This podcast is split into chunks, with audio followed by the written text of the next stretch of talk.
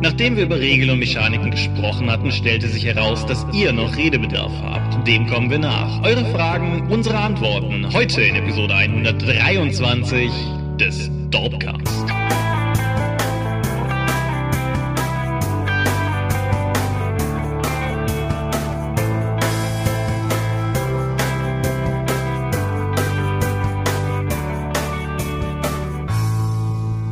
Hi und herzlich willkommen zur Episode 123 des Dorpcast. Einmal mehr haben wir uns hier versammelt, über Dinge zu reden, die mit Rollenspielen zu tun haben. Und wenn ich wir sage, dann meine ich zum einen dich. Michael Skorpio-Mingas, guten Abend. Zum anderen mich, Thomas Michalski. Hi. Und worüber reden wir heute? Wir machen eine Nachfolgeepisode zu unserer Regelepisode, weil es dann doch noch ein paar Rückfragen gab, die wir gerne in diesem Format dann auch beantworten würden. Genau, es sind teilweise Rückfragen gewesen, es waren teilweise Gegenmeinungen und wir haben ein paar davon zumindest rausgesucht, um da heute noch ein wenig drüber zu sprechen. Aber bevor wir das tun, reden wir über Medien und über all die anderen Dinge, die uns so bewegen. Aber ganz am Anfang haben wir, naja, es ist keine richtige Feedback-Schleife, weil das Feedback von uns selber kommt, aber du hast Nachträge zur letzten Episode. Genau, wir haben über die Redcon geredet und ich hatte da ein paar Korrekturen beziehungsweise Ergänzungen. Wir hatten uns im Vorfeld ja noch über ein paar Punkte auf der Redcon eigentlich aufgeregt und wollten die auch erwähnen, weil es war halt nicht alles großartig.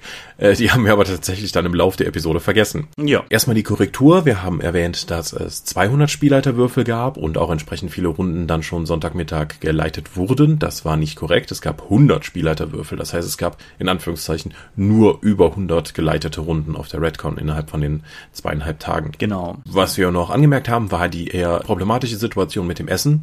Wer sich in dem Steakhouse direkt dran George selbst verköstigt hat, wird dieses Problem nicht gemerkt haben, weil die super sind. Wer allerdings direkt in der Halle zum Caterer gegangen ist, wird gemerkt haben, dass A, das Essen nicht nur teurer ist als letztes Jahr, sondern B, auch qualitativ das letzte Jahr nicht halten konnte und zudem auch noch mit Plastikgeschirr und Papptellern dann ausgeschenkt wurde. Also an dem Hamburger, den ich Samstag hatte, hatte ich noch den ganzen Tag zu kämpfen. Der war wirklich übel.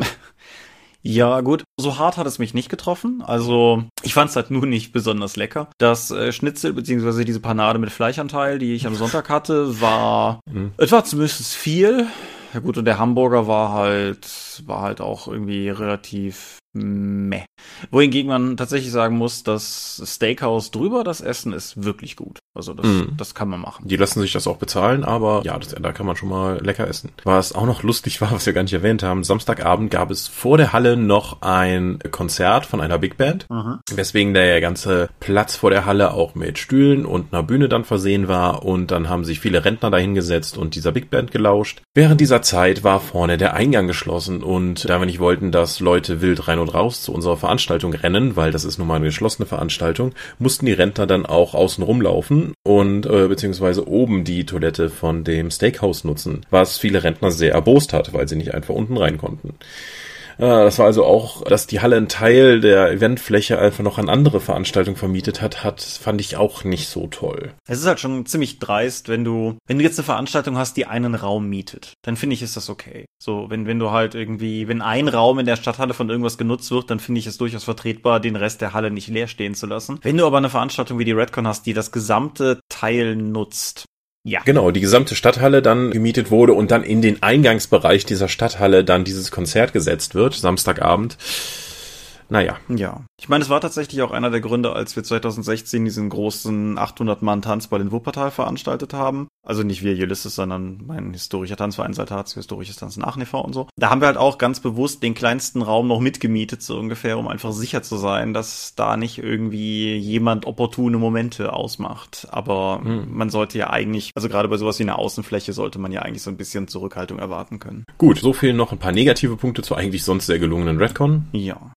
Dann gibt es zwei Crowdfundings, auf die wir an dieser Stelle kurz hinweisen können. Das eine, das ist auch was, zu dem du was sagen kannst. Da bist du nämlich der erste offizielle Bäcker gewesen. Ja, Uhrwerk hat sich angeschickt, Designer and Dragons auf Deutsch zu bringen. Ich habe ja die alte Mongoose Publishing Ausgabe in einem dicken Hardcover-Band und später ist nochmal in vier einzelnen Bänden zu jeder Dekade des Rollenspiels eine weitere Edition rausgekommen, die nochmal mehr ins Detail geht zu den einzelnen Verlagen, die diese Dekade entsprechend sehr stark geprägt haben. Auf Deutsch kommt das jetzt vom Uhrwerk Verlag. Ich gehe über Kickstarter das ganze Ding. Es kommen in fünf Hardcovern, die vier Dekaden plus ein Zusatzband. Alles Hardcover im Schuber in der deutschen Ausgabe. Das reizt mich durchaus, weil ich die auch die Neuauflage hatte ich schon mal mit geliebäugelt. Aber wenn Uhrwerk jetzt eben das Ding auf Deutsch bringt und dann noch sogar mit dem Shannon Apple Klein, dem Autor, darüber redet, dass dann auch stärkerer Fokus auf die deutschen Verlag, Verleger und äh, die deutsche Landschaft gelegt wird, finde ich, ist ein sehr interessantes Projekt. Deswegen habe ich auch direkt damit gemacht. Und sogar in der gedruckten Ausgabe und nicht wie ich sonst tue in der digitalen. Ja, man, man sollte dazu sagen, dass die, ich, dass ich immer noch davon ausgehe, dass der deutsche Anteil überschaubar sein wird in Relation zu dem gesamten Rest. Also es oh ja. wird, es, auch wenn man auf die Stretch Goals guckt, da gibt es dann durchaus so, so,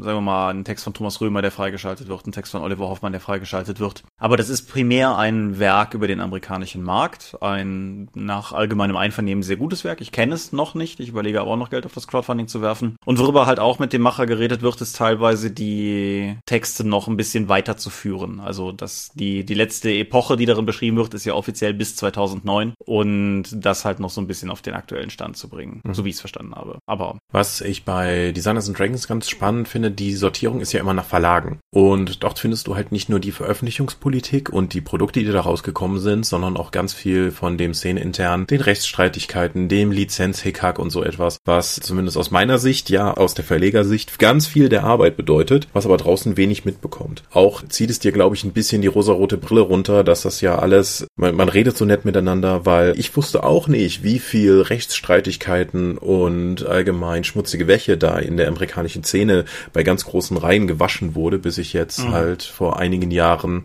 Designers and Dragons in der ersten Auflage gelesen hatte. Ja, es gibt eine kurze Leseprobe schon online, auch in der deutschen Übersetzung mittlerweile und alleine, alleine was die schon andeutet, ist durchaus, ja, zeigt Abgründe auf, sagen wir mal so. Mhm. Ja, also wer sich äh, über die Produkte hinaus mehr mit der Szene beschäftigen möchte und mal wissen möchte, wie die ganze Entwicklung der Rollenspiele war, oder wenn die Leute davon reden, wie Rollmaster entstanden ist damals in den 80ern oder was weiß ich alles, was da noch dahinter steht. Designers and Dragons kann ich da sehr empfehlen. Genau. Und wer sich denkt, bah, diese ganze, ganze Metakram interessiert mich nicht. Ich will zocken. Der wird vielleicht bei System Matters fündig. Die crowdfunden ja nicht, sondern machen Vorbestelleraktionen.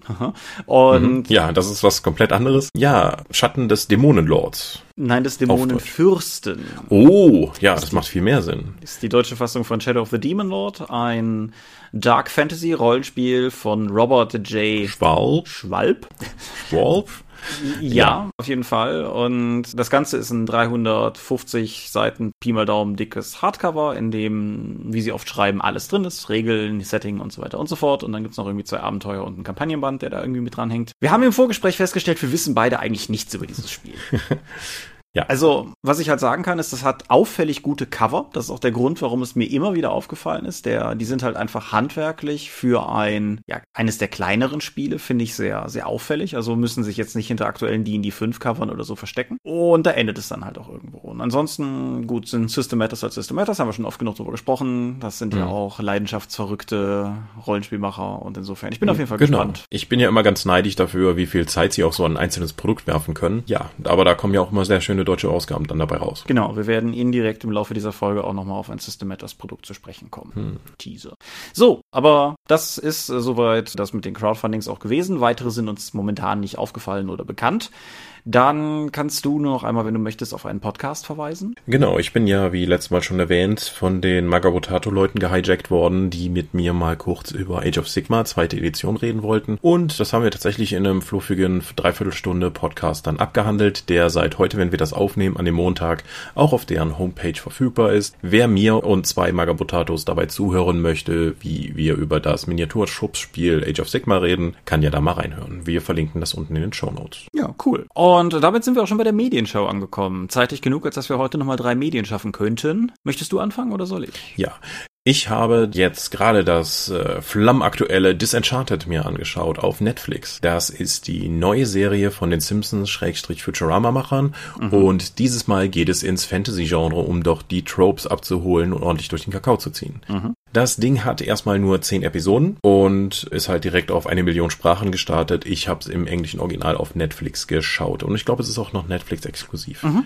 Ja, ja, das ist eine Netflix Eigenproduktion. Mhm. Man begleitet vor allen Dingen die Prinzessin von Dreamland, Timmy Bean, die ja in der ersten Episode auf einen Elfen trifft, äh, genannt Elfo, ja, und die äh, zu ihrer anstehenden Hochzeit einen kleinen Dämon be geschenkt bekommt. Und die drei sind jetzt die Kerntruppe, die jetzt im Fokus dieser Serie steht. Als Prinzessin hat sie es nicht leicht, sie soll eben verheiratet werden, sie hat ein starkes Trinkproblem, ihr Vater ist ein liebenswürdiger, äh, nein, eigentlich nicht liebenswürdig, aber sehr bemühter Vater, der immer wieder seiner Tochter was Gutes tun möchte, aber eigentlich völlig davon überfordert ist und er ist der König des Landes und eigentlich gar nicht so nett. Ihre Mutter wurde irgendwann versteinert, deswegen gibt's auch noch eine Stiefmutter aus dem Nachbarreich. Ja, es gibt, ich war, wusste zuerst nach dem Trailer, habe ich mir gedacht, okay, das ist halt die Prinzessin, sie soll heiraten, sie geht dann weg und dann sehe ich die nächsten zehn Episoden eben. Prinzessin Tiabini erlebt lustige Abenteuer in diesem Fantasyland und es ist alles relativ albern. Aber tatsächlich ist die erste Staffel komplett in diesem Dreamland, dem Disney-artigen Königreich Fantasy-Verarsche-Ding mhm. angesiedelt. Und zum Ende hin äh, verdichtet sich auch immer mehr ein Metaplot, der, ich möchte es nicht mit einem Cliffhanger, ich möchte es nicht als Cliffhanger bezeichnen, weil die endet halt schon sehr auf einem Höhepunkt und mit sehr viel offenen Fragen mitten eigentlich in der Erzählung. So, Disenchanted, was würde ich dazu sagen? Dies ist eine Serie, die von dem Grafikstil relativ an Futurama angelehnt ist und viele gute Witze hat, die allerdings oftmals nicht zünden. Hm. Ich, ich verstehe es nicht. Eigentlich, wenn ich mir Simpsons und Futurama anschaue, hatten ja immer eigentlich ein sehr gutes Gefühl für Timing und Inszenierung. Das ist bei Disenchanted nicht der Fall. Obwohl die Witze wirklich clever auch geschrieben sind und eigentlich auch gut reingebracht werden, stimmt das Timing nicht. Und die Inszenierung, ich denke mir dann, okay, jetzt müsste eigentlich eine Perspektivwechsel stattfinden und eine Großaufnahme von dem Gesicht folgen. So, nee, die bleiben halt in der Totalen und der Witz verpufft dann irgendwie. Und das passiert relativ häufig, gerade in den ersten Episoden, die nicht so witzig rüberkommen, wie sie eigentlich sein sollten. Auch die Charaktere wirken noch etwas etwas flach. Die Prinzessin ist halt in ihrer Fokussierung auf ihr Alkoholproblem und ihre offensichtliche Rascal, wie nennt man's, schwierige Tochter, mhm. etwas stark überzeichnet. Der Dämon ist noch mit am witzigsten, der versucht sie immer irgendwie noch über die, über die Grenze zu pushen, dass sie irgendwie Unfug anstellt. Und Elfo ist der, glaube ich, der schwierigste Charakter, weil der nicht nur oftmals einfach das Ziel der Witze ist, sondern auch, weil der keine besondere Persönlichkeit hat, sondern immer genau so funktioniert, wie der Witz es gerade braucht oder die Erzählung es gerade braucht. Hm. Insgesamt muss ich leider bei Disenchantment erstmal dann ein gemischtes Fazit abgeben. Ich hoffe, die Serie fängt sich dann noch mit der zweiten Staffel. Sie hat gute Witze in der ersten, ersten Staffel, das muss man einfach sagen. Viel davon sind übrigens auch wieder so Hintergrundwitze, wenn einfach dann ein lustiges Schild irgendwo steht. Man muss die Serie also auch aufmerksam verfolgen, um alles mitzubekommen. Aber da ist noch eine Menge Luft nach oben. Okay. Es ist ja schon eine zweite Staffel in Auftrag gegeben. Insofern kann die Serie vielleicht ja tatsächlich auch noch wachsen. Ich hoffe es. Ich werde dann aber auch auf jeden Fall dabei sein. Weil es war jetzt nicht so schlimm, dass ich gesagt hätte, so, da mache ich lieber was anderes mit meiner Freizeit, weil, meh. Ja. Ja, Fernsehserien genauer gesagt Streaming-Serien. Machen wir noch mal eine Tour zu Amazon Prime und das bringt mich zu dem zu dem Punkt, dass wir dass wir die letzten Folgen nachlässig waren. Wir haben über Jean-Claude Van Johnson gesprochen und wir haben über The Tick gesprochen und eines hat immer gefehlt. Katsching! So, nachdem wir dem wieder Genüge getan haben. Ich weiß nicht, da Amazon uns ja tatsächlich nicht bezahlt. Verdienen die überhaupt das Katsching? Ich finde, das ist so eine Traditionsgeschichte. Ich finde, das haben wir schon immer so gemacht. Das ist ja der schlechteste Grund, irgendwas zu tun. genau. Deswegen, es wäre einfacher, wenn Amazon uns einfach sponsern würde, dann können wir das öfters hier sagen. Ah, auf der anderen Seite kriegen wir natürlich crazy Affiliate Money von Amazon. Na gut. Katsching! so, wie dem auch sei. Patriot ist der Titel einer Serie, die ich normalerweise ob dieses Titels vermutlich nicht mal angeguckt hätte. Aber diverseste Leute haben sie mir ans Herz gelegt und dann bin ich dann irgendwann doch neugierig genug geworden und habe dem Ganzen eine Chance gegeben. Worum geht es? Ich äh, mach's mal in derselben etwas verklausulierten Variante, in der ich dir am Wochenende schon davon erzählt habe, meine ich. Der Protagonist der Serie ist ein ob seines Jobs an einem Burnout erkrankter, aber von seinem Chef dennoch wieder in eine stressige Position versetzter Mensch, der sich seine Seele so ein bisschen dadurch auch frei arbeitet, dass er Folk Music spielt und darin auch so ein bisschen seinen beruflichen Alltag kanalisiert. Das wäre viel unproblematischer, wenn er nicht Geheimagent wäre. Der Protagonist arbeitet für den amerikanischen Staat, sagen wir mal so. Und er wird in der Rohringenieurs, Rohrverlege Piping, halt im Englischen, Piping-Firma Macmillan eingeschleust. Sein erstes Problem ist, dass er keine Ahnung von der Materie hat. Nachdem er es also mit sehr unlauteren und sehr schwarzhumorigen Mitteln schafft, sich diesen Job dennoch zu sichern, begibt er sich auf so eine Art Odyssee. Weil eigentlich ist sein einziger Auftrag, einen Koffer von A nach B zu bringen. Ein Motiv, das in der Serie immer wieder auftaucht, die Schwierigkeit, Dinge von A nach B zu bringen. Mhm. Und ja, das ist eigentlich alles, was er tun soll. Das Problem ist, dass der Koffer dann erst verloren geht und die Reakquise dieses Koffers erste Tote nach sich zieht und der Koffer dann auch noch in die falschen Hände gerät und am Ende der zweiten Folge, danach werde ich da noch nicht weiter spoilern oder sowas, Folge, Ende der zweiten Folge rum sieht es so aus, als hätten sie gerade es nicht geschafft, was sie eigentlich wollten, nämlich die Serie spielt 2012, den Iran an seinem Atomprogramm zu hindern, sondern stattdessen mit amerikanischem Geld das iranische Atomprogramm zu finanzieren. Hm. Der Rest der Serie dreht sich um den Versuch, dies zu beheben.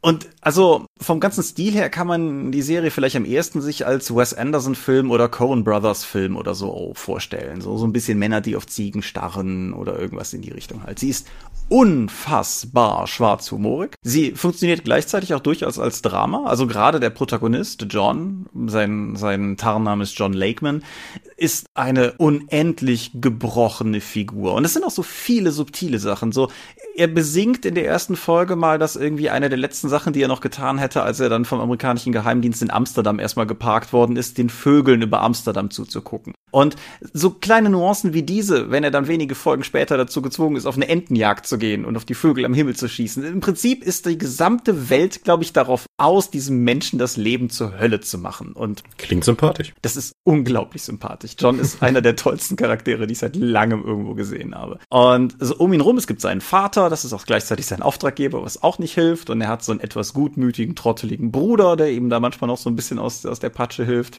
Es gibt natürlich auch den Gegengeheimdienst, der dann entsprechend operiert. Und das, ein großer Teil der Serie spielt in Luxemburg, was ein, sagen wir mal, unverbrauchtes Setting ist. Aber Luxemburg ist offensichtlich eine sehr beliebte Geldwäschestadt. Und es gibt auch in einer der Folgen eine, eine Mordstatistik-Einblendung mit Morden in Luxemburg. Und das dann irgendwie drei Jahre vorher null, zwei Jahre vorher null, ein Jahr vorher null und im Jahr der Handlung irgendwie zwei oder so.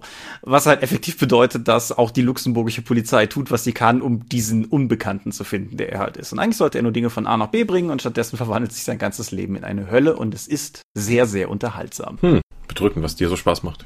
Ich werde den Trailer drunter verlinken. Machen wir ja normalerweise nur bei Sachen, die noch im Kino laufen oder so, aber ich werde den Trailer mal drunter verlinken, damit man so einen Eindruck bekommt, weil es ist sehr schwierig, diese Serie zu umreißen. Aber man, ich, wer, wer auch nur ansatzweise Spaß an irgendwie schwarzem Humor oder auch einfach an, ja im Prinzip nur, also schwarzem ohne Humor, keine Ahnung, also einfach an, an tragischen Konstellationen hat oder sowas, schaut auf jeden Fall mal rein. Diese Serie ist sehr, sehr gut gemacht. Es sind zehn Folgen, die sich wie nix weggucken. Und es ist eine zweite Staffel bestätigt worden. Die ist jetzt allerdings auch schon irgendwie zwei Jahre in Arbeit, also sollte man vielleicht nicht darauf warten, dass die demnächst erscheint oder so. Aber schaut einfach mal rein. Schauspieler haben mir großteilig nichts gesagt, mit Ausnahme von Terry O'Quinn, den viele wahrscheinlich noch als Locke aus Lost kennen den ich persönlich aber vor allen Dingen als Peter Watts im Millennium schätzen gelernt habe. Und wie gesagt, ansonsten schaut einfach mal rein und ich, ich verlinke Dinge drunter und ist sehr gut. Okay. Ein Film, den ich jetzt bei Netflix gesehen habe, der mir über diese grässlichen Facebook-Kettenbriefe mit äh, Filmen, die dich beeinflusst haben, öfters entgegengeflogen ist und den ich schon lange mal sehen wollte und bis jetzt nicht kannte, war Bram Stokers Dracula. Oh, wie bist du bis jetzt an dem vorbeigekommen? Das frage ich mich auch, weil das, ja gut, der Film ist jetzt erstmal ein Vierteljahrhundert alt.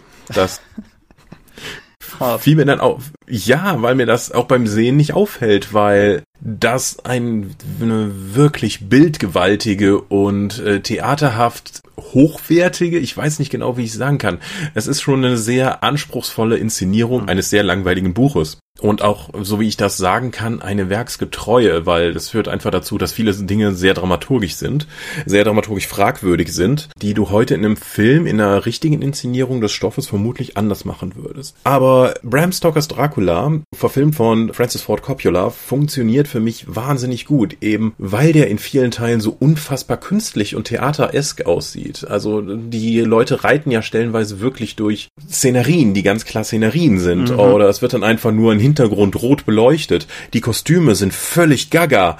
Die Masken und Fähigkeiten von Dracula werden fantastisch fantastisch inszeniert. Gary Oldman, der Big Bad Motherfucker of the Week, wie MTV ihn mal nannte, spielt einfach als in den verschiedensten Rollen von Dracula, weil der sieht ja fast in jeder Einstellung anders aus mhm. oder ist in irgendeiner Kreatur unterwegs, sieht einfach total äh, super aus. Keanu Reeves, der vom Großteil des Films eigentlich vergessen wird und am Anfang als Protagonist inszeniert wird, spielt er mit seiner normalen, damals bekannten Eisesmine. Bram Stokers Dracula ist einfach nur durch seine Optik alleine schon so berauschend und faszinierend, dass man damit dann auch die dünne Handlung und seltsame Dramaturgie eigentlich auch hinter sich lassen kann. Also ich war wirklich angetan von dem Film, überraschend, äh, wie es, also ich fand es überraschend. Ich mag den sehr, also ich bin da 100% mhm. bei dir. Ja. Ich habe den irgendwie irgendwann in der Schule zum ersten Mal gesehen, also wirklich in der Schule. Das war irgendwie so ein Filmmusikprojekt und da haben wir irgendwie drei Vampirfilme geguckt und einer davon war der. Und seitdem habe ich den immer wieder mal regelmäßiger gesehen und wie gesagt, ich, ich finde auch, der, der ist auch sehr zeitlos durch seine Überinszenierung im Prinzip.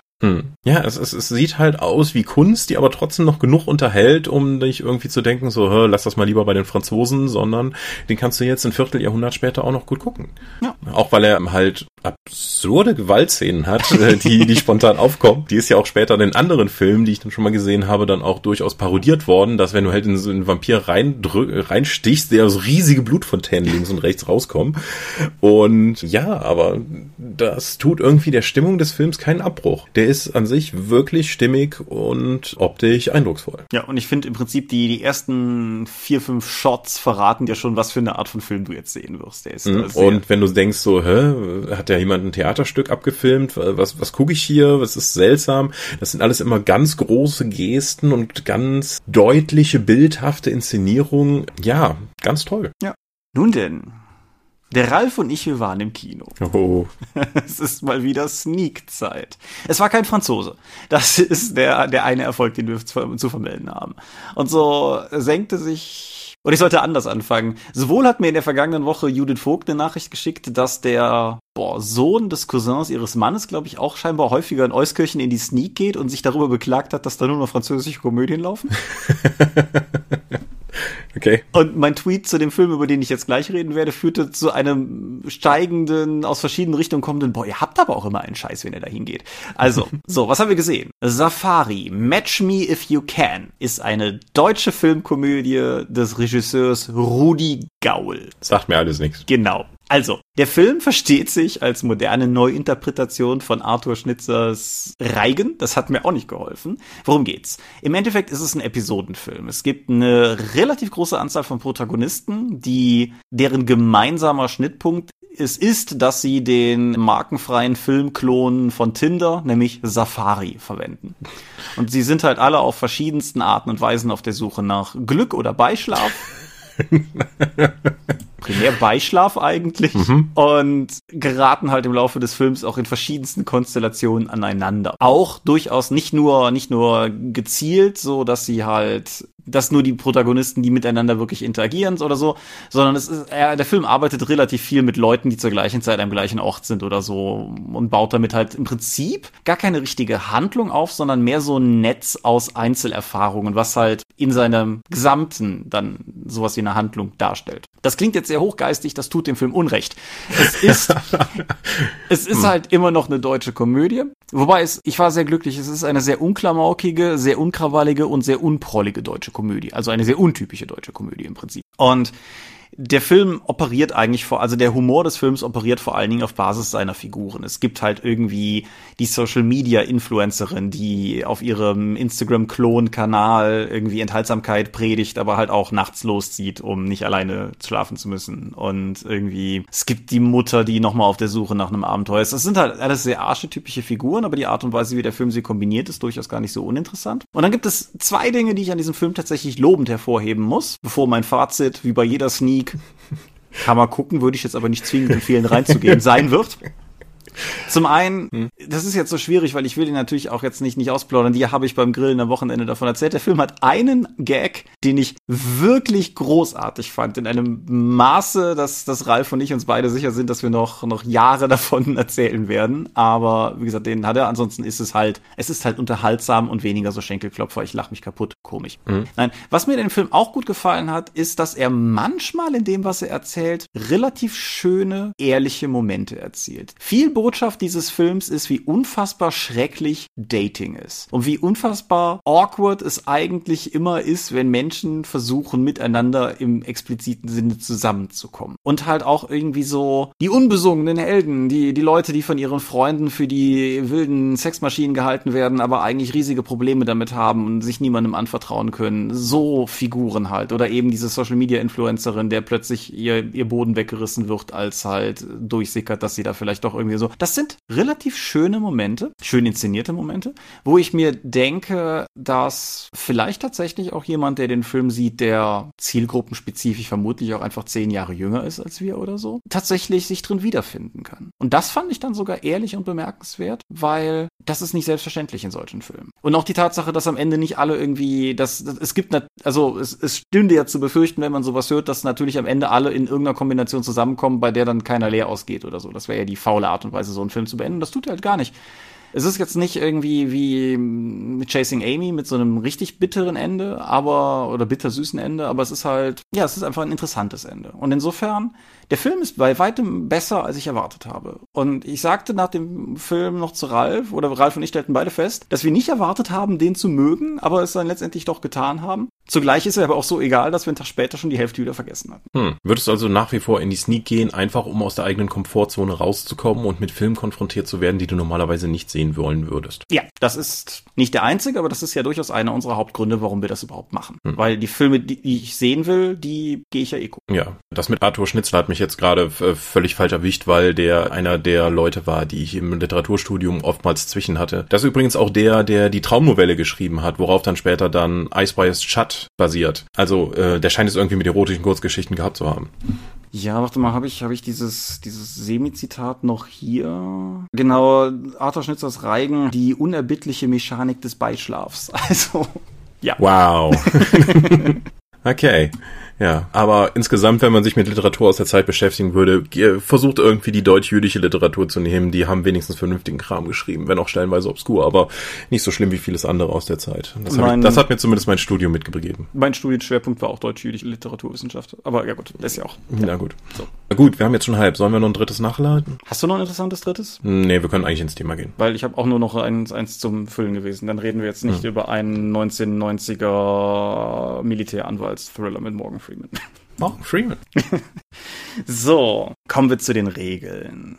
Ich bin die Kommentare der letzten Folge durchgegangen und habe mir rausgeschrieben, was mir davon nachverfolgenswert im Sinne dieser Folge vorkam. Das bedeutet nicht, dass Dinge, die wir jetzt heute nicht aufgreifen werden, nicht möglicherweise trotzdem für uns interessant waren, aber ich habe versucht, Sachen auszuwählen, über die man hier tatsächlich auch nochmal reden kann, so dass es halt Nährwert für diese Folge bieten wird. Und im Sinne dessen fange ich einfach mal mit etwas sehr Fundamentalen an, weil mir das dann doch so ins Auge stach. Nämlich schlicht und ergreifend die Frage, sollten Regeln immer gelten? So als grundsätzliche Frage? Ja, im Prinzip als, ja doch als grundsätzliche Frage. Ich würde sagen schon, weil es halt das definiert, was in dem Setting möglich ist. Wenn die Regel sagt, es kostet halt eine Aktion, eine Waffe aufzuheben, aber der Spielleiter sagt dir, nee, das ignorieren wir gerade mal, dann hat ja plötzlich gelten für den andere Regeln als für den Rest der Gruppe oder für den Rest der Spielwelt. Das, das, also wäre irritierend, wenn der Spielleiter das jetzt nicht durch irgendetwas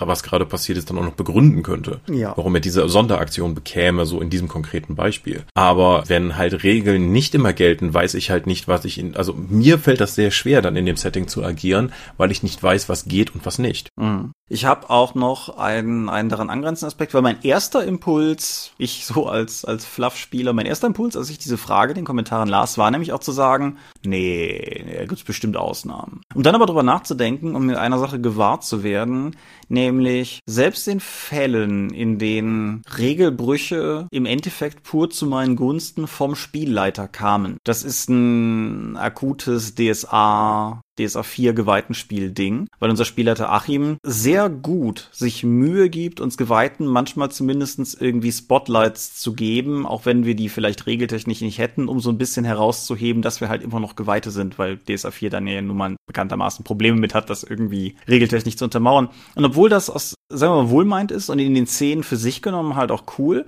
hat es bei mir halt auch immer so ein bisschen den Beigeschmack, dass es mich nur umso mehr dran erinnert, was mein Charakter eigentlich eben nicht kann. Ja, ich, ich habe ja ein großes Problem damit, wenn mir irgendwas von hinten in den Hintern geblasen wird, weil es dann nicht mehr meine Leistung ist, sondern nur auch durch das Wohlwollen des Spielleiters überhaupt möglich ist, dass ich diese Aktion dann so machen kann. Das macht, das finde ich nicht nur unbefriedigend, das macht mich richtig ärgerlich, weil ich dann bevormundet werde. Ja. Und wie gesagt, deshalb fand ich das durchaus interessant. Und, und wie gesagt, also ich, ich finde den, den Ansatz teilweise durchaus gar nicht verkehrt. Also ich würde das durchaus in vergleichbaren Stellen vielleicht ähnlich handhaben. Aber es hinterlässt halt einfach den, den bitteren Beigeschmack, dass es eben, dass es eben was Besonderes war. So. Und das ist irgendwie, Ehrenmedaillen sind immer doof, weißt du? Das ist, Teilnahmeurkunde. Ja, genau, so ist in der Art. Und das bringt mich ja aber auch direkt zu einem zweiten Aspekt, den wir auf jeden Fall hier nochmal breiter erläutern müssen, nämlich die Aussage, mit Regeln sind die Physik der Spielwelt. Der Lichtbringer hat in den Kommentaren da relativ hart gegengehalten und brachte als Argument halt Naturgesetze an. In dem Sinne, dass Naturgesetze etwas sind, was nicht verhandelbar ist. Mhm. So, Schwerkraft ist da und Punkt ist. Und Regeln ist halt die Frage, ob Regeln in diesem Sinne genauso knallhart zu sehen sind oder ob Regeln vielleicht eher etwas sind wie wie Handlungsmaximen oder so. Aber du hast ja letztes Mal auch den Physik der Spielwelt Aspekt, also wenn ich letztes Mal sage, meine ich immer die Regelepisode von vor zwei, drei Episoden. Du hast das ja da auch angeführt. Wür würdest du es einfach nochmal noch mal mit wehendem Banner vertreten? Wenn ich jetzt genau wüsste, was ich damals gesagt hätte, könnte wäre es wenigstens kohärent. Aber wie ich eingangs in dieser Episode ja schon gesagt habe zum Regelteil, sind die Regeln halt das Fundament, an dem ich mich festhalten kann, was geht und was nicht. Wenn die Regeln sich ändern, bin ich zumindest dann ziemlich hilflos, weil ich nicht mehr weiß, was ich in dieser Welt kann und wie die die Chancen stehen, dass ich damit dann Erfolg habe. Mhm. Weil die Regeln sind das, auf das sich halt mit den Spielleiter wie auch Spieler die Welt simulieren. Sollte der Spielleiter sich da jetzt größere Freiheiten nehmen, komme ich zumindest immer ins Schwanken. Deswegen habe ich auch Probleme mit Fate, weil man da einfach Teile der Spielwelt selbst definieren kann. Und dann werde ich mal sehr unsicher, weil ich mit dieser Art zu spielen überhaupt nicht vertraut bin. Ja, was, wie wir hier auch schon mal erläutert haben, durchaus auch eine Gewöhnungssache ist.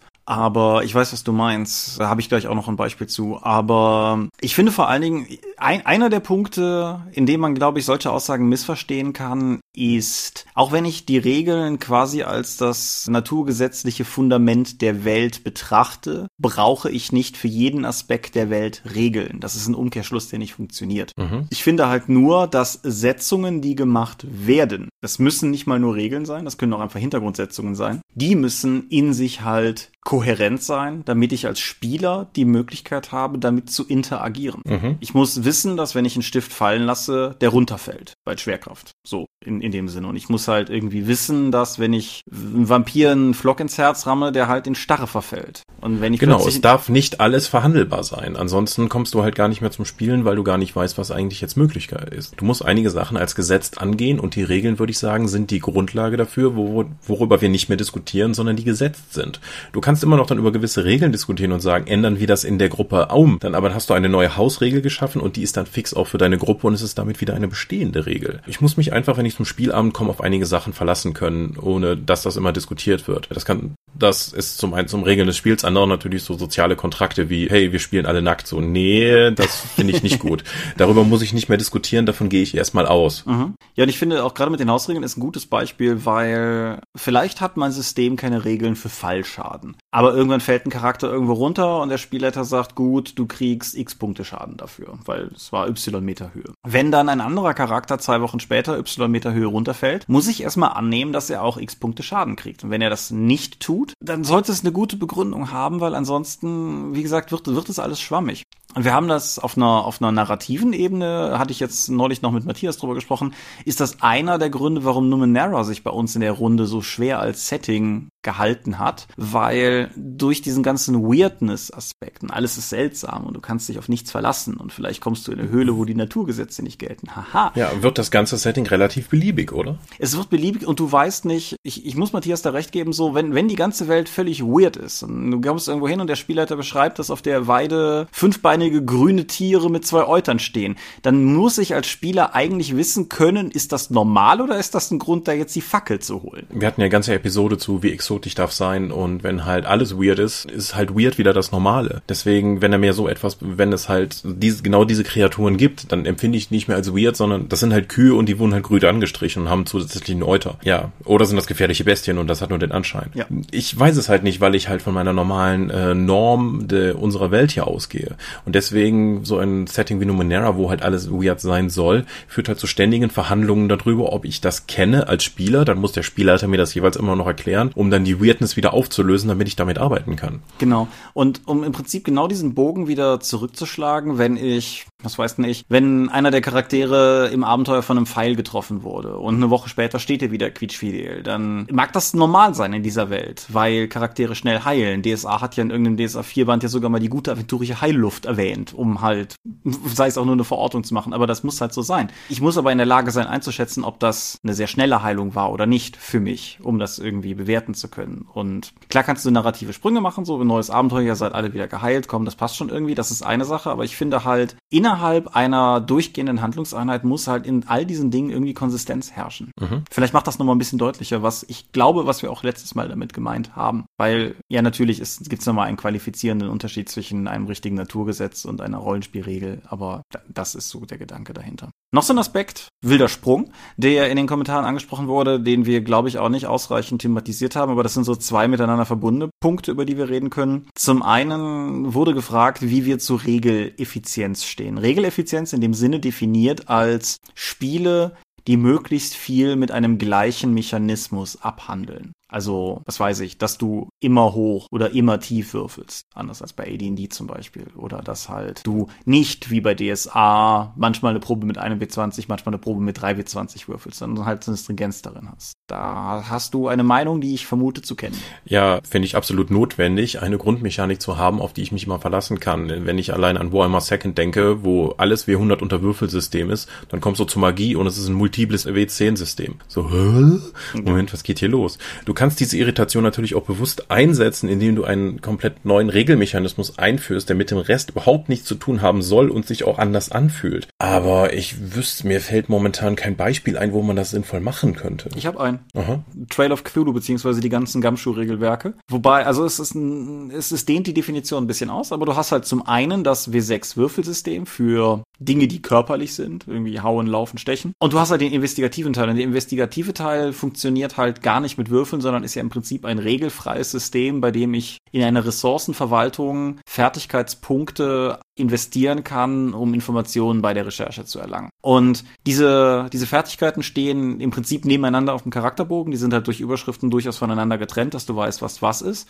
Du verteilst auf beides bei der Charaktererschaffung Punkte, aber diese Punkte sind sehr unterschiedlich, weil die investigativen Punkte sind halt die, die du ausgibst, um Recherchen anzustellen. Und die anderen Punkte sind welche, die du ausgibst, um deine W6-Würfe zu boosten, um halt, ja, besser, bessere Würfelergebnisse erzielen zu können. Das sind grundverschiedene Mechanismen, die in diesem System koexistieren existieren, die für mich aber funktionieren, weil es halt einfach zwei sehr fundamental getrennte Schwerpunkte sind. Mhm. Ansonsten würde ich aber in den meisten äh, Kitchen Sing Fantasy Settings dann sagen, ja, warum soll es einen komplett anderen Mechanismus für Angriffe mit Zaubern, Fernkampfwaffen, Nahkampfwaffen oder Fertigkeitsproben geben, weil das, was am Ende rauskommt, sollte ja immer das gleiche sein, nämlich dann, ich muss ein Ergebnis gegebenenfalls mit der Qualität bestimmen. Das kann man ja alles dann mit einem W20-Wurf oder sonst was machen. Ich denke auch. Und ich finde, man merkt, merkt auch daran, wenn man einfach mal guckt, wie sich quasi alle Rollenspiele entwickeln, selbst, selbst, selbst DSA, ist der Trend eigentlich immer einer hin zu dieser Regeleffizienz. Also mir, mir fällt spontan kein Rollenspiel ein, was irgendwann, sagen wir mal, in einer überlegten Handlung ganz bewusst scheinbar dagegen verstoßen hat. Ich meine, die, die, das Warhammer Magie-Beispiel ist natürlich eines, aber da habe ich eher das Gefühl, dass da halt ein System aufgefropft wurde auf ein, ein eigentlich dazu inkompatibles System. Nicht, dass sich irgendjemand gedacht hat, lass uns da mal Irritationselemente einbauen. Und insofern, nee, ich bin da auch, ich bin da auch schwer für. Das ist ja auch durchaus einer der Gründe, warum ich zum Beispiel die neue World of Darkness regelseitig besser finde als die alte World of Darkness Darkness alleine schon, weil zum Beispiel, auch bei Exalted, die Würfelschwierigkeiten, also nein, die, die, welche Zahlen auf dem W10 Erfolge sind beim Poolsystem, sind halt bei der neuen World of Darkness fix und bei der alten Fluid. Und das finde ich, alleine dieser Schritt dahin, dass du immer weißt, dieser Würfel zeigt eine 7, dieser Würfel zeigt eine 8, das ist ein Erfolg, das, das finde ich ist alleine schon viel wert gewesen. Ich mag sowas auch sehr gerne. Und das führt uns zu einer anderen Sache, die ein Hörer erbeten hat, die wir noch etwas darlegen sollen, wollen, können, tun, hätte, wenn. Und zwar Was für Würfelsysteme sind für welche Stile? Also vielleicht breiter gefragt, wenn du ein Regelsystem konzipierst, wie entscheidest du dich, auf welcher Grundlage entscheidest du dich für ein bestimmtes Würfelsystem? Oder ob du würfelst? Welches Regelsystem man auf ein bestehendes Setting oder auf deine Grundidee aufsetzt, hängt vor allem damit zusammen, welches Powerniveau die Charaktere haben sollen. Also was sollen sie in dieser Welt leisten? Das kannst du schon mal zum Beispiel einfach darin unterscheiden, möchtest du besonders heroische Charaktere haben, die genauso gut scheitern wie eine mittlere Chance auf Erfolg haben, kannst du zum Beispiel ein W20-System nehmen, weil da die 20 genauso wahrscheinlich ist wie ein mittleres Ergebnis wie die 10 oder 11. Oder du sagst, ich möchte mehr verlässliche Ergebnisse haben, wo extreme Ergebnisse wie Patzer oder kritische Treffer selten vorkommen, dann nimmst du halt 2W10. Das liefert zwar eine sehr vergleichbare Reihe an möglichen Ergebnissen, allerdings ist die Wahrscheinlichkeit, ein mittleres Ergebnis, also ein durchschnittliches Ergebnis zu erringen, wesentlich höher. Mhm. Nur so als grobe Idee, wie du das machen kannst. Oder ob du Schicksalspunkte mit einbaust, wo die Spieler dann ja zumindest in der Regelmechanik dann Kontrolle übernehmen können. Um, weil ganz grob gesagt, sowas wie ein Schicksalspunkt einzusetzen, ist ja Player Empowerment, in dem die Spieler dann narrative Kontrolle über dieses Element nutzen können, um das Ergebnis, was von den Regeln vorgegeben wurde, zu ignorieren. Mhm. Beziehungsweise dann neu zu gestalten. Das ist ja tatsächlich ein Eingriff in die besonderen Regeln, die von auf Spielersicht dann passieren. Genauso können Spielleiter ja dann irgendwie dunkle Seitepunkte einsetzen, um eben dann Ergebnisse, äh, Erfolge von Spielern zu negieren oder die, den Nachteil Pech einsetzen, um sie dazu zu zwingen, Sachen neu zu würfeln. Und das sind aber nur die ganz groben Sachen und sowas wie ein klassisches Kampfsystem, die aus dem Miniaturenkampfbereich kommen, wenn du das überhaupt in deinem Rollenspiel drin haben möchtest oder du sagst, mir geht's eigentlich gar nicht um den einzelnen Charakter oder darum, taktische Kämpfe auszuspielen, sondern ich möchte die ganze Geschichte an sich mit verschiedenen Protagonisten, die von den Spielern verkörpert werden, dann erzählen, nimmst du sowas wie die Powered by the Apocalypse Sachen, wo ich ja letztes Mal mit Legacy so überfordert war. Da ist ja, ich verhandle mit dem Nomadenstamm über Nahrungsmittellieferungen, einen Kampf gegen Riesenroboter oder das Suchen nach Tech-Artefakten in irgendwelchen Ruinen ist jeweils nur ein Wurf und dann da die auch Teilerfolge kennen mit teilweise Erfolg, voller Erfolg oder verkackt, das hat dann jeweils Konsequenzen, die dann in die Geschichte eingearbeitet werden und dann wirst du nicht mit ich treff dich, du treffst mich nicht, das hält die Rüstung ab, ist für diese Ebene der Erzählung und das Ziel des Spiels völlig irrelevant, sondern es geht nur darum, habe ich mein Ziel in diesem Kampf erreicht und wie geht's danach weiter und bin ich bereit, Konsequenzen anzunehmen. Genau. Und im Endeffekt ist auch zum Beispiel die Frage, wo du einen Erfolg ansiedelst, halt einfach davon geprägt, wo du im Game Design einfach die, die Erfolgswahrscheinlichkeit ansiedeln möchtest. Ich habe es, glaube ich, im Dorpcast schon mal gebracht, weil es so, so ein einfaches Rechenbeispiel ist. Die durchschnittlichen Werte eines 1W6-Freunde-Charakters liegen zwischen 3 und 4 und du würfelst noch ein 1W6 drauf und ab 6 ist es ein Erfolg und das folgt halt einfach der Annahme, dass du mit einem durchschnittlichen Würfelergebnis von 3,5 und einem durchschnittlichen Wert halt einen Erfolg erzielst. Und das halt insofern hören halbwegs wahrscheinlich ist, dass Leute Erfolge erzielen, weil ich halt einfach ein System haben wollte, gerade auch zum Beispiel im Hinblick auf jüngere Spieler, wo es halt auch nicht so sein sollte, dass irgendwie nur jede zehnte Probe klappt. Vielleicht ist aber dein Designanspruch natürlich auch der, dass du nur in äußersten Extremfällen würfeln lassen möchtest und dementsprechend die Schwierigkeiten direkt sehr hoch ansetzt, weil du davon ausgehst, dass alles, was darunter liegt, eh keines Würfelwurfs bedarf. Das ist ja durchaus auch eine mhm. Philosophie, die du fahren kannst. Ja, An und Army ist so. Warum sind wir eigentlich alle so comicesk schlecht in allem? Ja, weil die immer von starken Stresssituationen ausgehen und man da einfach weniger weniger erfolgreich ist, als wenn du das im normalen Alltag benutzt, weil dann lässt dich An und Armies zum Beispiel gar nicht würfeln. Genau. Und Oder du machst es wie die alten Editionen von Warhammer, wo du halt mit einer clownartigen Fähigkeit ausgestattet bist, wo selbstgestandene Kämpfer halt mit 35% Trefferchance an anfangen. Ja, und in, in früheren Warhammer-Editionen nicht mal ein System zur Skalierung der Schwierigkeit da war, weshalb die Wahrscheinlichkeit, das Scheunentor zu treffen, halt auch 30% sein kann oder so. Ja, genau. Ach ja, Warhammer. Aber ja, ich denke, das ist halt so im Großen und Ganzen eine, eine sinnvolle Antwort darauf. Und davon ausgehend wiederum zu einem nächsten Hörerpunkt zu hangeln. Ich gebe zu, ich habe das nicht so geplant, aber das bietet sich alles gerade so an.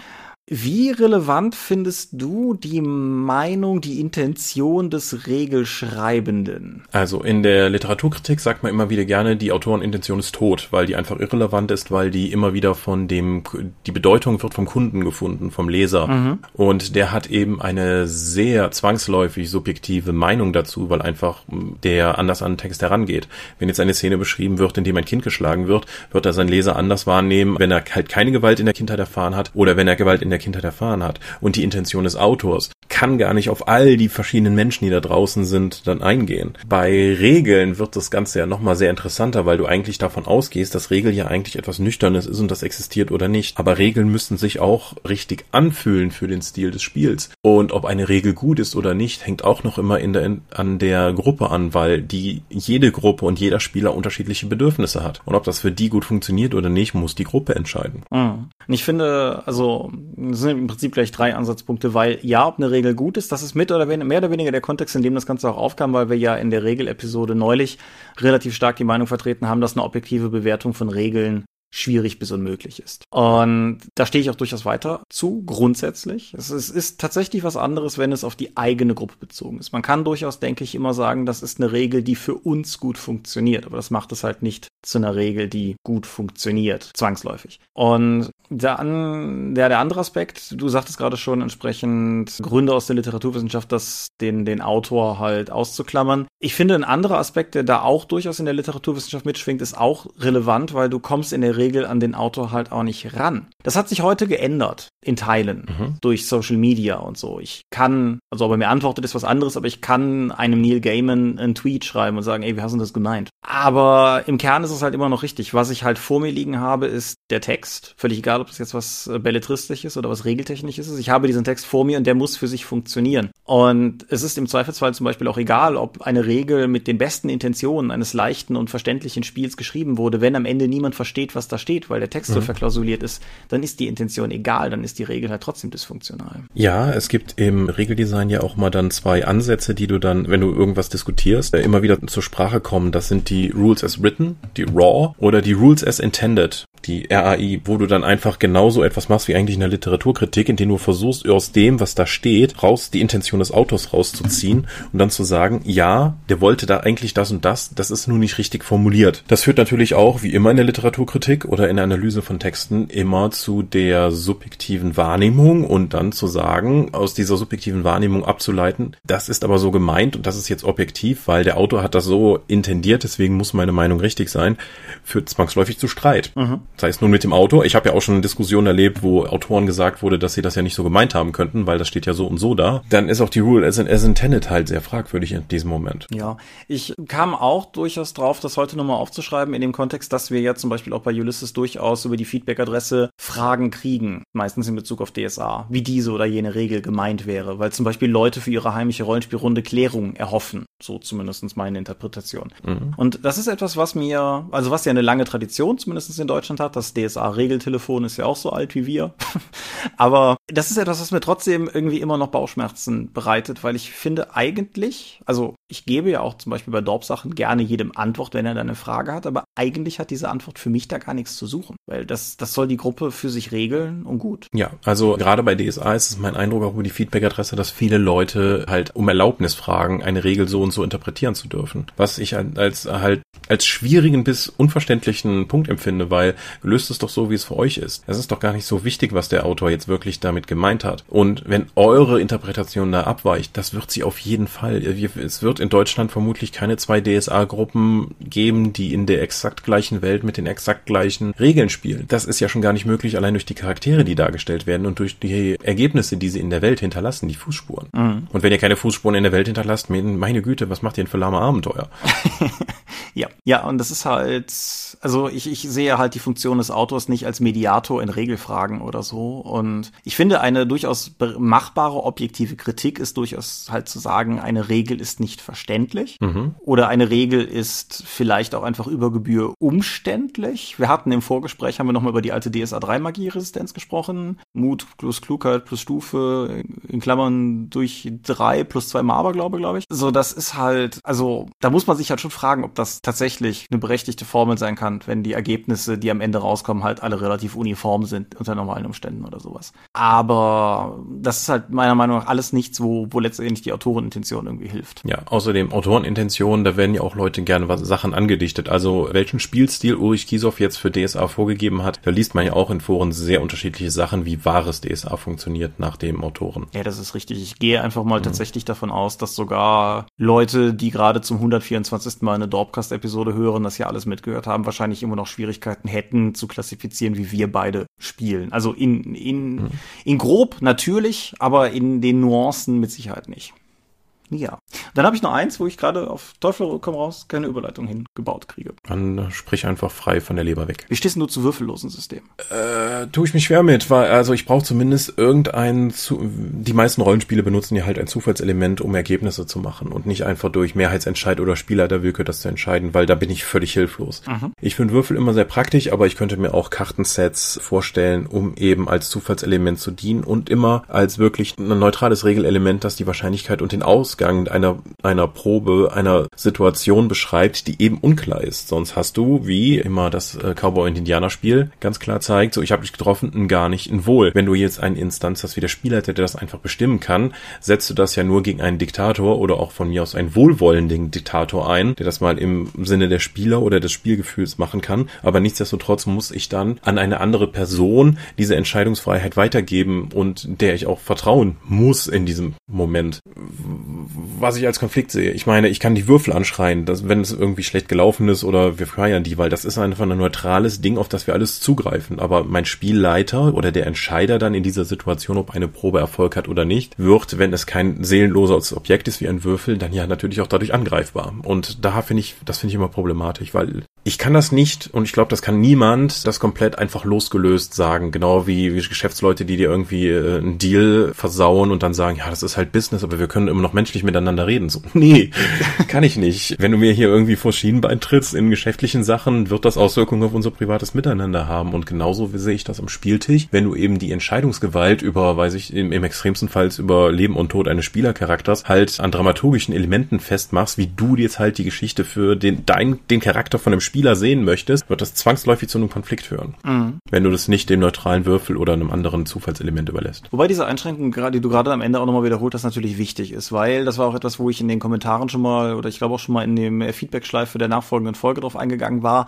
Würfellos ist nicht regellos. Und das ist, finde ich, eine wichtige Unterscheidung, die man machen muss, weil zum Beispiel Engel, so als klassisches Beispiel mit den Arcana-Karten, also Engel D20 natürlich nicht, aber Engel mit den Arcana-Karten, ist halt ein inhärent würfelloses System, aber es hat halt eine Mechanik. Vielleicht keine gute, aber es hat eine Mechanik. Und das finde ich ist auf jeden Fall betonenswert. Und hier kann ich dann auch tatsächlich mal die Brücke schlagen, die ich vor einer halben Stunde versprochen habe, hin zu einem System Matters Produkt oder beinahe zumindestens. System Matters haben ja Liebe in den Zeiten des Scyther rausgebracht, dieses Erzählspiel um eine One-Shot-Beziehungskonstellationssache.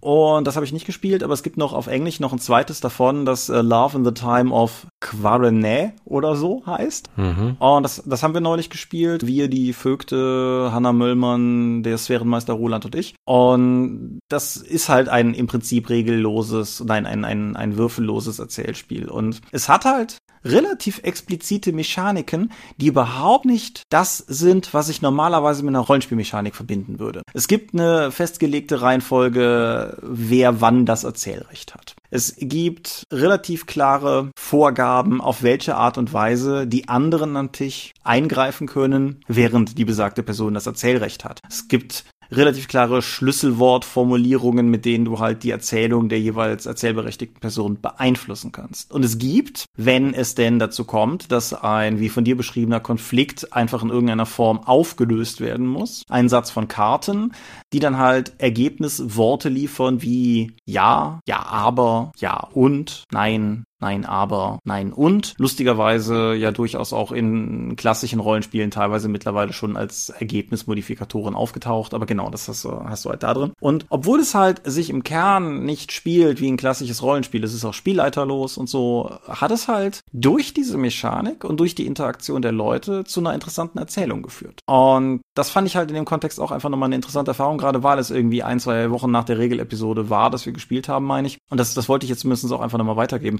Hast du irgendetwas in der Art schon mal gespielt? Vielleicht mal auf einer Con, wenn das lange her ist. Ich habe schon Spielleiter und ich habe versucht, regellose Systeme zu spielen, aber das ist halt effektiv, du versuchst irgendwas zu erzählen und der Spielleiter erzählt irgendwas, dann erzählst du wieder was und da ist halt weitestgehend meine Hilflosigkeit, die da vorauskommt. Aber mit Erzählrechten habe ich noch nicht so viel Erfahrung, dass die dann hin und her gehen. Ich bin halt mehr das klassische Rollenspiel mit Spielern, die nur für ihren Charakter Erzählrecht haben und dann im Spielleiter, der den Rest der Welt verteilt, dann vertraut. Ja, ja, ich, ja meinem 90 Prozent meiner privaten oder 95 Prozent meiner privaten Rollenspielerfahrung sind ja auch genau das und das ist ja auch im Prinzip das, wo mein Interessenschwerpunkt liegt. Aber durch die Vögte habe ich halt jetzt durchaus dann und wann die Gelegenheit, Indie-Hipster-Zeug auszuprobieren und es ist auf jeden Fall eine ganz interessante, interessante andere Perspektive, die sich dadurch auf jeden Fall auch nochmal bietet. Und das waren sie, die Punkte, die ich mir zumindest rausgeschrieben hatte. Hast du noch irgendwas, von dem du glaubst, dass es noch gesagt gehört? Nee, ich habe alles gesagt, was ich erzählen sollte, so insgesamt und menschlich und so. Alles klar. Gut, ich hoffe, wir haben damit noch den ein oder anderen Punkt aufgegriffen, von dem ihr gehofft habt, dass wir ihn aufgreifen werden. Das äh, schließt natürlich nicht aus, dass wir nicht durchaus in Zukunft nochmal eine auf einen bestimmten Regelmechanismus konzentrierte Folge machen. Wäre ja nicht die erste, die wir machen würden, aber dass wir irgendwie eine Folge über, was weiß nicht, Vor- und Nachteile machen oder so. Hatten wir schon. Aber ihr wisst, was ich meine. Ist, sowas ist ja durchaus denkbar, aber ich denke einfach, was das allgemeine breite Metathema der Regelmechanik betrifft, haben wir damit auf jeden Fall nochmal gut was aufgesammelt, was noch so an, an Gedanken von euch an uns herangetragen wurde. Dann ist das jetzt mutmaßlich der Zeitpunkt für den Sermon, den ich eben geschlossen habe, als unsere Internetverbindung zusammenbrach. Warum auch immer ich das getan habe. Da ist er. Wir sind die Dorp. Wir sind technisch heute etwas auf die Probe gestellt worden und man findet uns unter www.die-dorp.de. Dort bringen wir neben dem Dorpcast auch Rollenspiel-Downer zu eigenen und fremden Systemen. Manchmal veröffentlichen wir sie als Buch. Dorp TV berichtet vor allen Dingen von Cons und Messen unter youtube.com slash die Dorp. Wir sind auf rspblogs.de, Google+, Facebook und Twitter. At die Dorp geht an den Tom. At Seelenworte geht an mich. Seelenworte ist auch der Name meines Blogs und meines Instagram-Accounts. Wir veranstalten die Drakon, die kleine und sympathische Pen Convention in Eifel das nächste Mal vom 26. bis 28. April. Die offizielle Webseite ist www.drakon.de. Und möglich wird das alles durch eure milden Spenden auf Patreon. Paywalls haben wir keine und weitere Infos gibt es unter patreon.com slash die Dorp. Ja, vielen Dank fürs Zuhören. Ich hoffe, wir haben einige Leute vom Kopf stoßen können. Nein, ich hoffe, wir haben ein paar Fragen noch zu den Regeln, die wir in der letzten Episode hatten, dann klären können. Und ich bin gespannt auf eure Kommentare, was wir alles vergessen oder völlig falsch interpretiert haben, weil Autorenintention und so. Genau. Und ich bedanke mich bei dir für dieses Gespräch, bedanke mich bei euch fürs Zuhören. Ich tease einfach schon mal, dass es in 14 Tagen auf jeden Fall wieder was Regeltechnisches als Thema geben wird, aber anders als das heute der Fall war. Wünsche euch allen angenehme 14 Tage und sage dann einfach mal Adieu und ciao, ciao.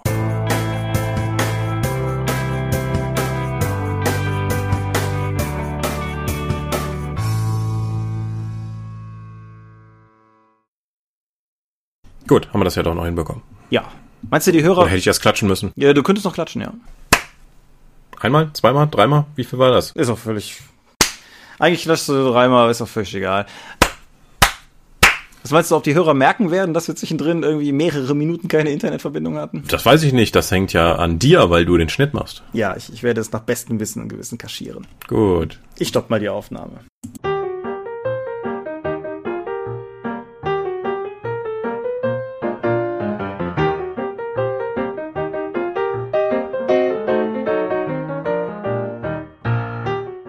Wie immer möchten wir an dieser Stelle für eure großzügigen Spenden auf Patreon danken, denn nur durch eure Unterstützung ist dieses Projekt in der heutigen Form überhaupt möglich.